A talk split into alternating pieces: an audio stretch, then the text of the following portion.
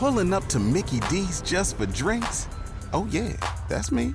Nothing extra, just perfection and a straw. Coming in hot for the coldest cups on the block. Because there are drinks, then there are drinks from McDonald's. Mix things up with any size lemonade or sweet tea for $1.49. Perfect with our classic fries. Price and participation may vary, cannot be combined with any other offer. Ba da ba ba ba.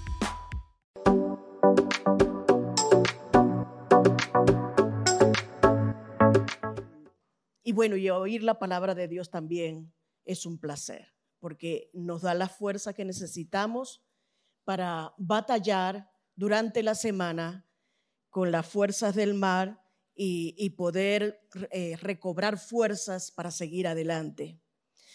Y hemos estado hablando sobre el libro de Josué. Y saben que la idea nuestra no es eh, que ustedes aprendan historia de la Biblia y la historia del pueblo de Israel. La idea nuestra es que la historia del Israel físico es la misma historia que acontece al Israel espiritual. O sea, todo lo que vivió el pueblo de Israel, nosotros lo vivimos de una forma u otra. Algunos puede ser que la estén atravesando esa experiencia o esa situación de la que hablamos en las predicaciones, o puede ser que ya la hayas pasado o que la vas a pasar próximamente. Pero todo lo que acontece en la Biblia, todo lo que nos narra la Biblia, dice que todo lo que ha sido escrito en el pasado es para lección nuestra. Es para que nosotros seamos exhortados, seamos edificados y seamos consolados. Entonces encontramos en la Biblia las herramientas como nosotros podemos vivir una vida efectiva, una vida cristiana fructífera, una vida abundante. Y hemos estado hablando de Caleb, ¿verdad? El domingo pasado el pastor predicó sobre Caleb, sobre que fue un hombre de Dios que a los 85 años no se amilanó por tener esa edad, sino que fue un hombre valiente y pidió un monte.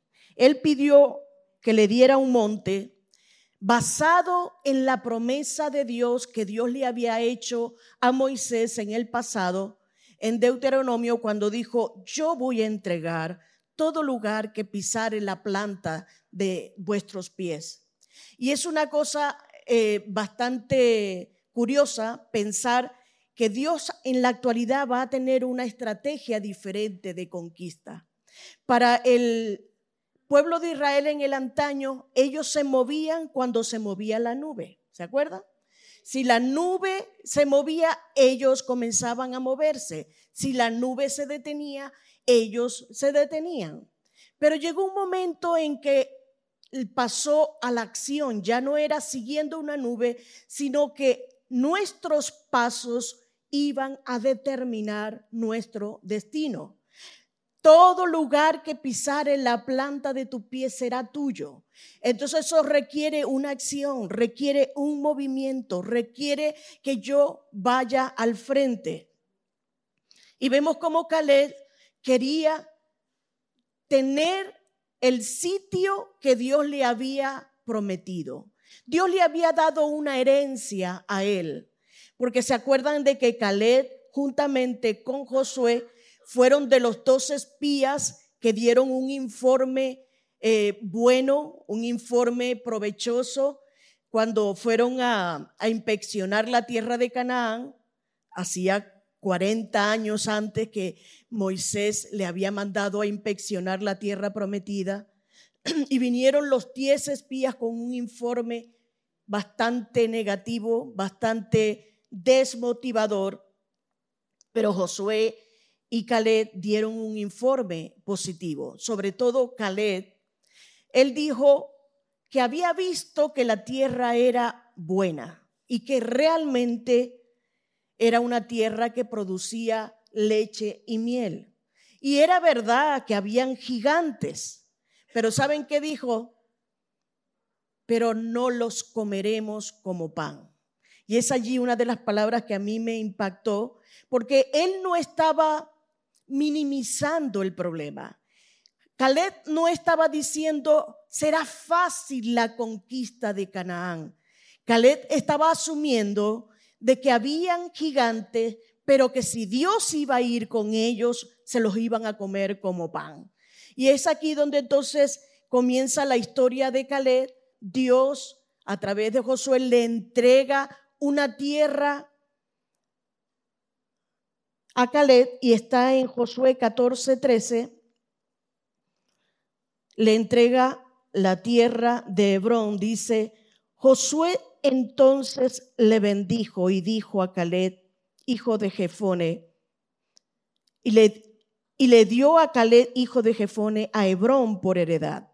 Por tanto, Hebrón vino a ser heredad de Caleb, hijo de Jefone, Ceneseo, hasta hoy, por cuanto había seguido cumplidamente a Jehová, Dios de Israel.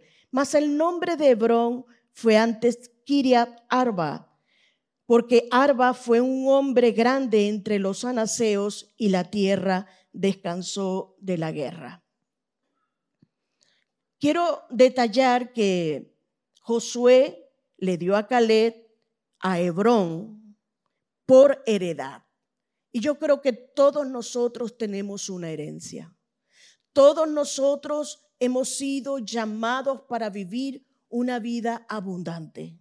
Dios no te trajo a este mundo para que tú estuvieras pasando una situación de penuria, una situación de escasez. Dios te trajo precisamente para poseer esa tierra que fluye leche y miel, esa tierra prometida.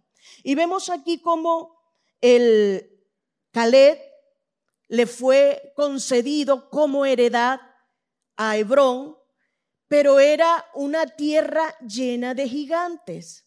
Y es allí donde está el, tema que nos compete en esta mañana. Las bendiciones de Dios son gratis. Di conmigo, las bendiciones de Dios son gratis, pero las promesas hay que conquistarlas. Y era lo que le pasaba a Caleb. A Caleb se le había dado una tierra una tierra muy productiva, pero era una tierra difícil de conquistar porque estaba en las montañas. Y aparte de lo difícil del terreno para conquistar, estaba llena de gigantes.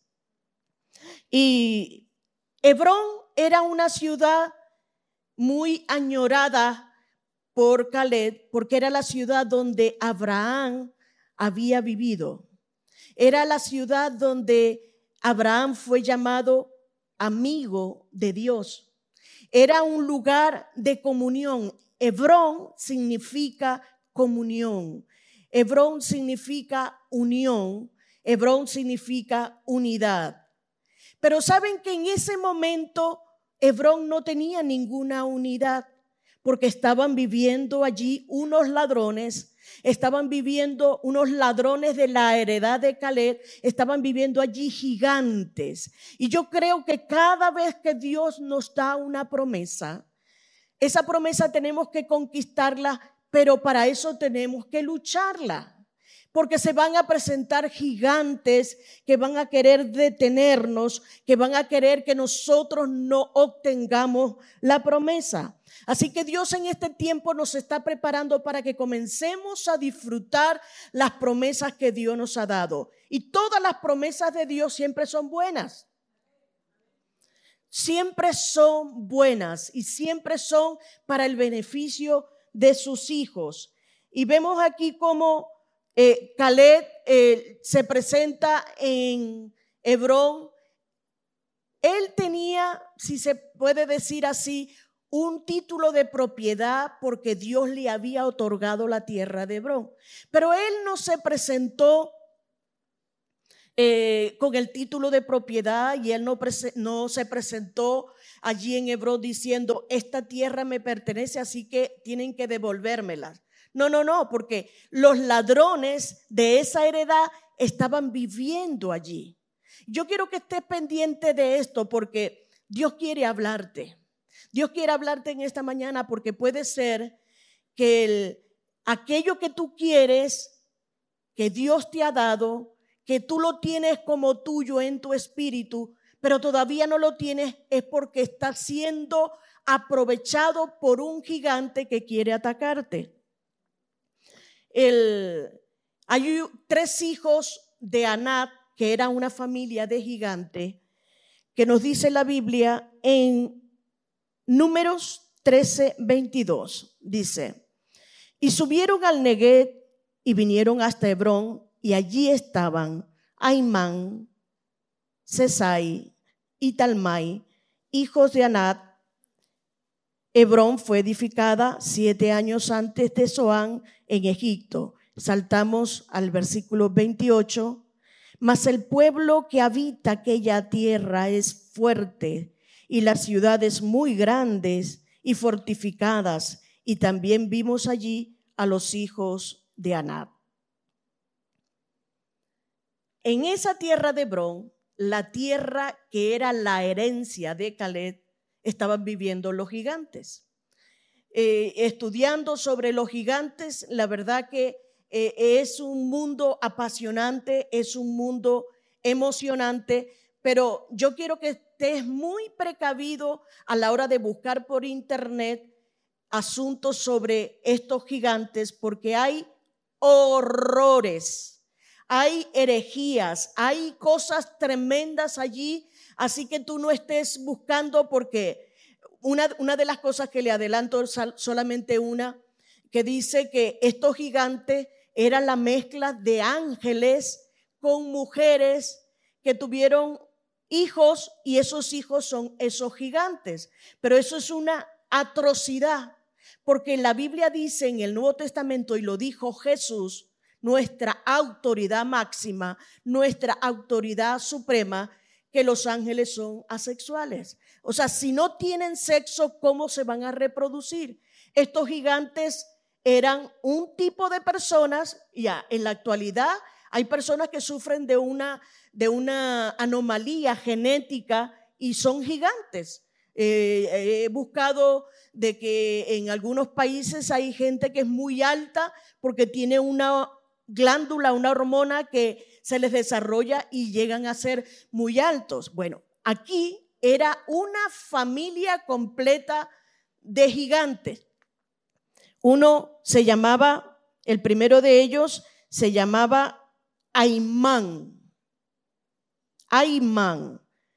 Y el significado de este gigante era el bloqueador.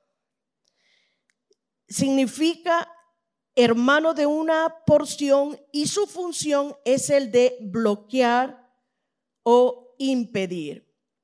En semanas atrás estaba con Tomás viendo una, una película de fútbol americano, que la verdad que nosotros no sabemos mucho de las técnicas, sabemos más del, del, fútbol de, aquí, pero del fútbol americano eh, tienen eh, estrategias un poco diferentes, pero yo me quedé con una eh, y es la del bloqueador. Resulta que el, bloqueador lo que intenta es que el quarterback, que es el, vamos a decir, el goleador, no llegue a la meta. Le impide. ¿Y sabe cómo le impide? Le empuja.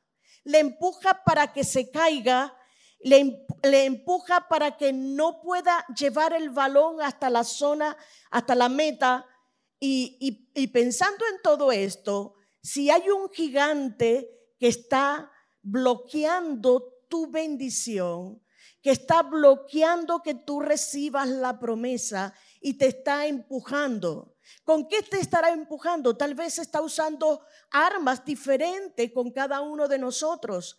Con algunos será el temor, con algunos será el desánimo, con algunos será con enfermedades, con algunos será eh, con depresión, pero el enemigo está buscando a través de este gigante Aimán que tú no llegues a la meta.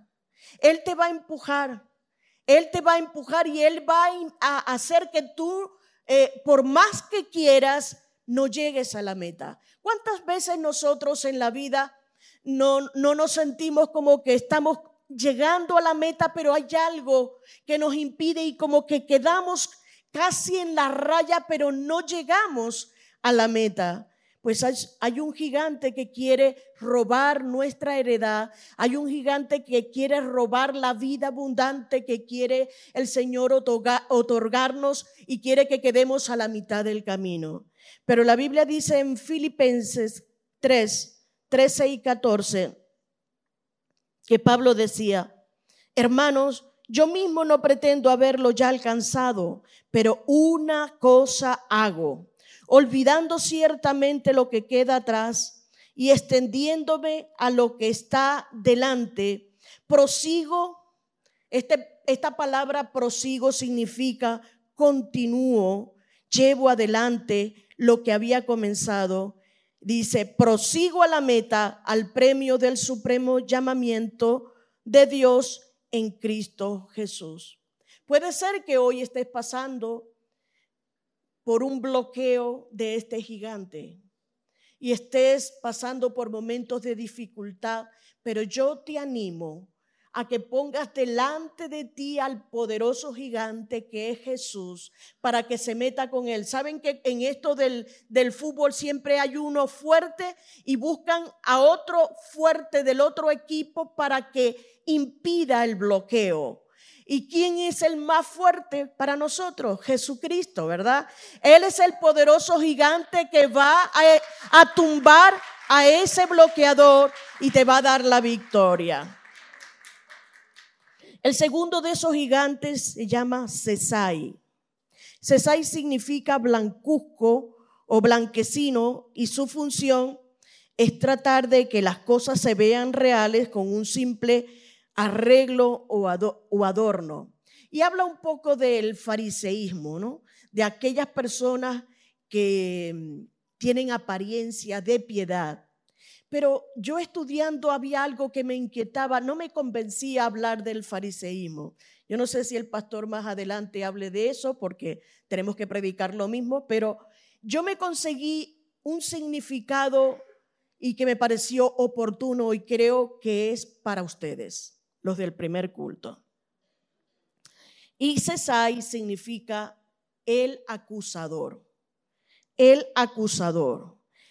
Significa el acusador de la mano derecha. ¿Y sabes por qué no has podido tomar tu herencia? ¿Por qué no has podido conquistar las promesas de Dios?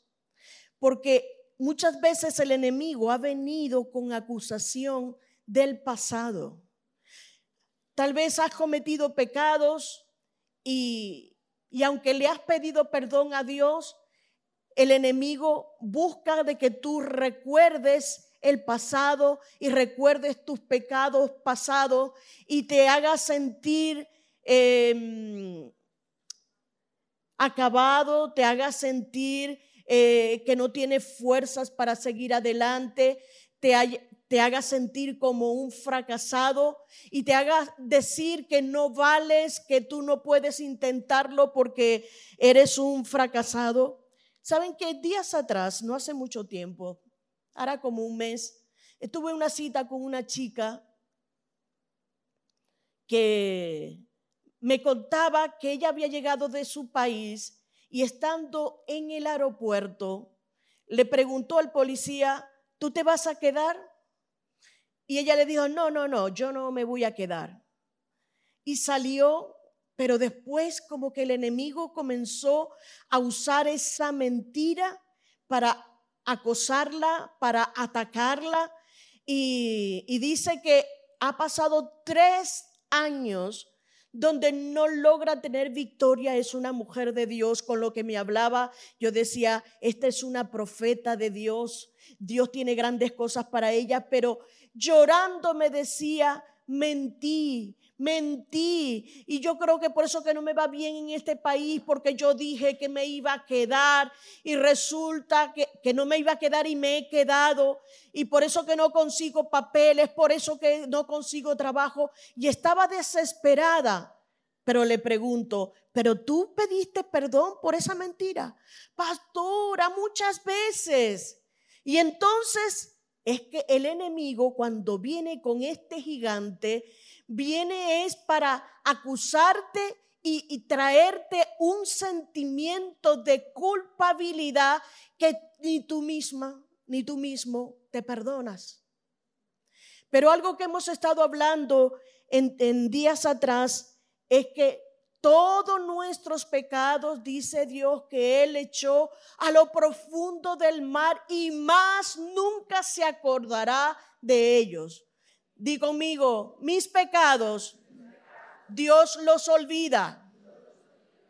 Y el único que viene a recordarte el pasado, el único que viene a recordarte tus pecados pasados es el enemigo, porque él es el acusador. Pero la Biblia dice en Apocalipsis que él, el, acusador de nuestros hermanos fue echado al lago de fuego. Así que tú no vas a tener que temer porque hay un destino fatal para el acusador. No tenemos por qué temer. ¿Y saben qué dice la Biblia en Colosenses, eh, perdón, Romanos 8.1? Ahora pues Ninguna condenación hay para los que están en Cristo Jesús, que los que no andan conforme a la carne, sino conforme al Espíritu. Así que en esta mañana, en el nombre de Jesús, reprendemos a todo demonio de acusación. Y declaro para ti que no hay acusación, que no hay condenación, Dios no te condena, el único que te condena es el enemigo. Pero el Señor también nos dice que en Colosenses 2, 14 y 15, que Él, Jesús, anuló el acta de los decretos que había en nuestra contra, que nos era contraria, quitándola de en medio y clavándola en la cruz y despojando a los principados y a las potestades los exhibió públicamente, triunfando sobre ellos en la cruz. Así que el diablo no te puede seguir acusando y cuando venga recordándote pecados pasados, cuando venga recordando tu pasado tortuoso, tú le vas a decir, soy libre en el nombre de Jesús. Ya no hay condenación para mi vida. Soy libre porque Jesús me hizo libre en la cruz del Calvario. Imagino a Caleb peleando uno con uno eh, como les digo, él no se presentó con un título de propiedad, él se presentó con la espada y comenzó a matar a cada uno de los gigantes que estaban allí poseyendo la herencia que era suya. El monte Hebrón era de su propiedad, pero tenía habitantes indeseados. Y vemos cómo, cómo comenzó a matar a Imán, el bloqueador, y después mató a Cesai, el acusador, y quedaba un tercer gigante, y esta era, este era Talmai, el acumulador. Talmai significa acumular. Su función es tratar de tenerte ocupado, acumulando y aumentando cosas para distraerte del propósito. Este gigante te lleva a cargar con cosas que no te dejan avanzar en la conquista. Imagínense a dos corredores que van en una maratón y hay uno de ellos que está vestido con el uniforme y está ligerito porque está dentro de la voluntad de Dios y sabe que tiene una meta que conquistar y está dispuesto. Está ahí como los caballos esos que eh, bufeando para salir a la carrera pero hay otro que está lleno de cargas. Está acumulando en una mochila tristeza, está acumulando pecados, está acumulando cosas que no tiene por qué llevar. Y saben que encontramos gente que no viene a la iglesia porque están cargados. Encontramos gente que no sirve en la iglesia porque están llenos de carga. Encontramos gente con cara triste porque están llenos de, tristeza. y hay otros que están llenos de afán y de ansiedad. Y saben qué dice el Señor, que, no debemos de temer por el futuro, no debemos de temer por el mañana. Basta a cada día su propio afán, basta a cada día su propio mal. Así que tú no tienes por qué afanarte por lo que vendrá, afanarte por el futuro, porque el Señor nos dará la provisión respectiva para cada día.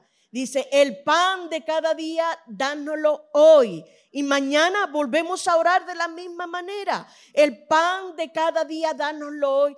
Y debemos de mantenernos en sosiego, en tranquilidad para con Dios y no dejar que nuestras vidas se carguen, se carguen con afanes, se,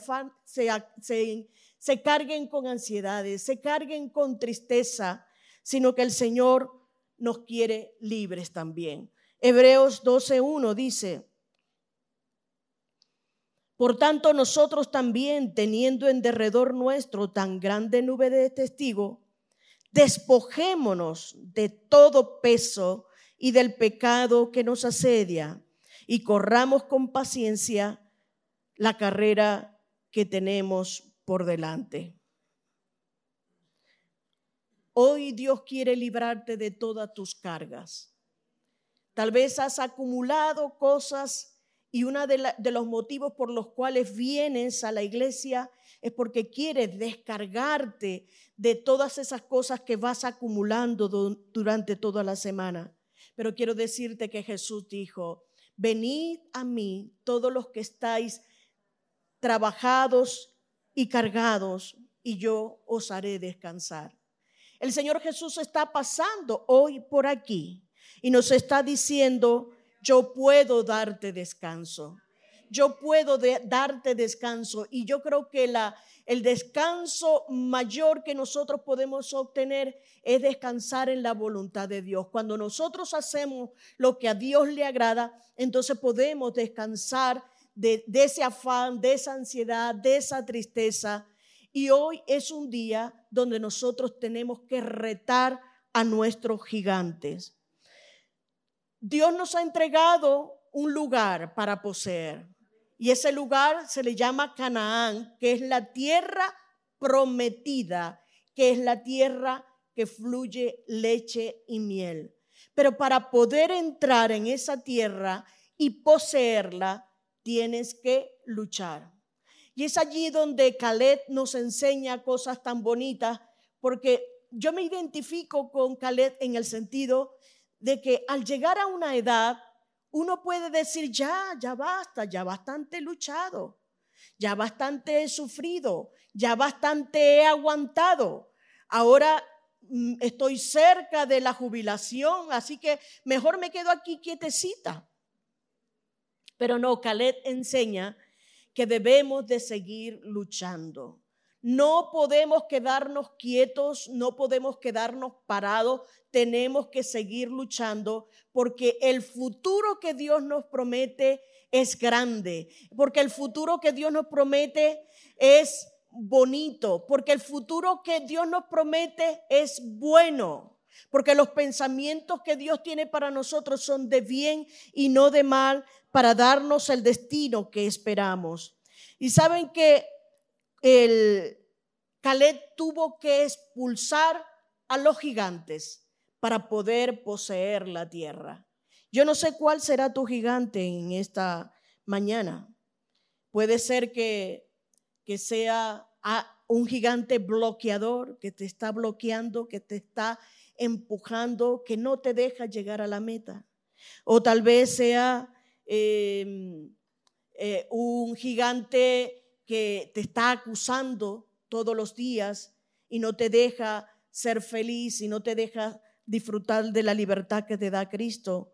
O tal vez sea un gigante que te está haciendo acumular carga día tras día y, no te deja eh, despojarte de ese peso que te asedia, como dice la palabra, y declararte libre pero hoy es día de poseer.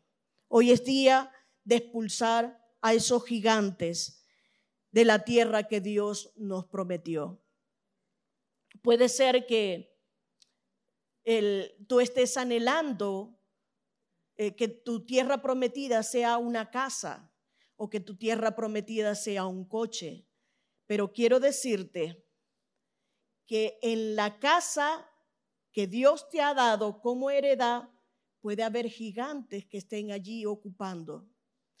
Y nada más eh, me acordé de, la historia nuestra, de nuestra casa, que resulta que, algunos habrán oído, eh, Tomás quería una casa con patio y yo quería una casa por aquí cerca, pero él me decía, una casa con patio por aquí cerca es inaccesible porque valen millones, valen millones, por aquí, por la calle Alcalá, eh, valen millones.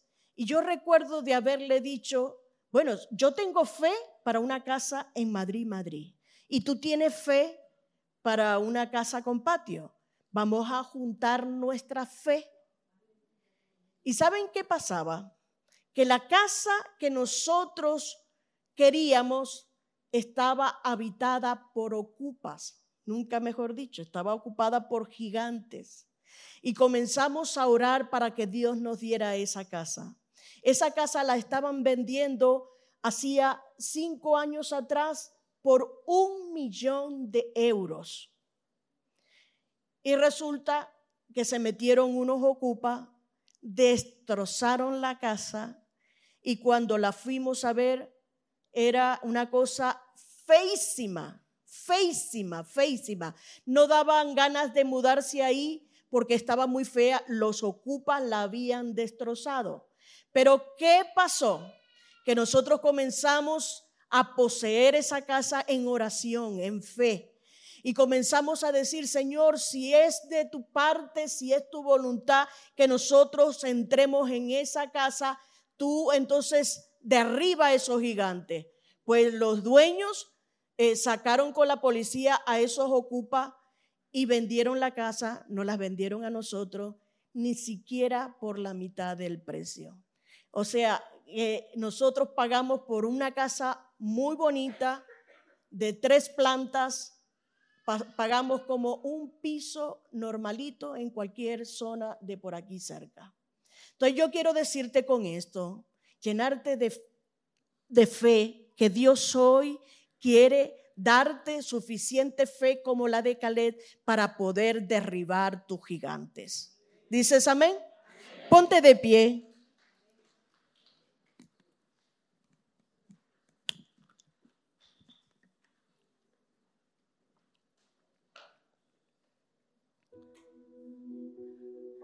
Hoy es un día de echar fuera a los ladrones de nuestra herencia. Y yo quiero que en este momento tú comiences a pensar cuál es el gigante que te está estorbando. ¿Será la depresión? ¿Será la situación económica? ¿Será la tristeza? ¿Será la falta de fe? ¿La incredulidad? ¿Qué es lo que te está impidiendo conseguir tu tierra prometida? ¿Qué es lo que está impidiendo que tú consigas el cumplimiento de la promesa que Dios te ha dado? Pero hoy día Dios quiere que te llenes de fuerza, que te llenes de fe y digas conmigo, levanta tu mano derecha. Di conmigo, hoy, Señor Jesús, Quiero expulsar los gigantes de mi vida. Hoy derribo en el nombre de Jesús al demonio de Aimán que me impide llegar a la meta, que me bloquea una y otra vez y no puedo llegar a la meta. Lo reprendo en el nombre de Jesús. Hoy, Señor Jesús, por la autoridad que me da tu Espíritu, quiero reprender a Cesai todo demonio de acusación. Lo reprendo en el nombre de Jesús. Y declaro que no hay condenación para los que creen que soy libre en el nombre de Jesús. Y en el nombre de Jesús también echo fuera el demonio de Talmai, el acumulador, el que me hace cargarme con cosas que no puedo llevar. Pero hoy me declaro libre en el nombre de Jesús, por la sangre de Cristo. Soy libre, soy libre, soy libre. Dale un fuerte aplauso al Señor.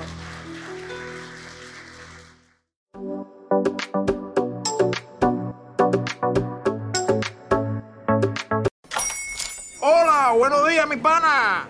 Buenos días, bienvenido a Sherwin Williams. ¡Ey! ¿Qué onda, compadre? ¿Qué onda? Ya tengo lista la pintura que ordenaste en el ProPlus app. Con más de 6.000 representantes en nuestras tiendas listos para atenderte en tu idioma y beneficios para contratistas que encontrarás en aliadopro.com. En Sherwin Williams somos el aliado del PRO.